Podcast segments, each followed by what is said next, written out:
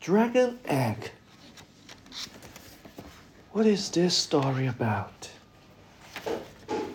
Dragon eggs in the nest.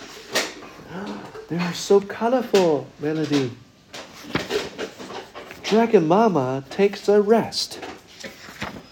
One egg tips, then it rolls.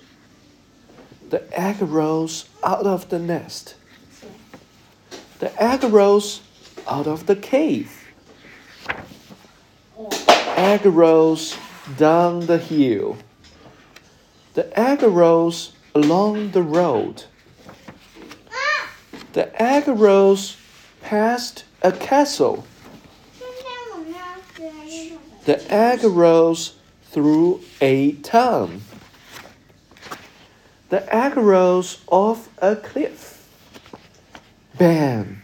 Oh, the egg cracks open. The baby dragon opens his mouth.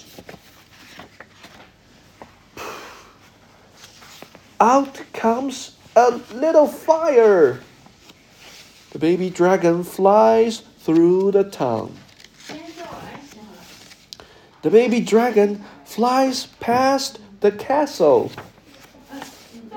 爸爸 The baby dragon flies along the road. 不会掉。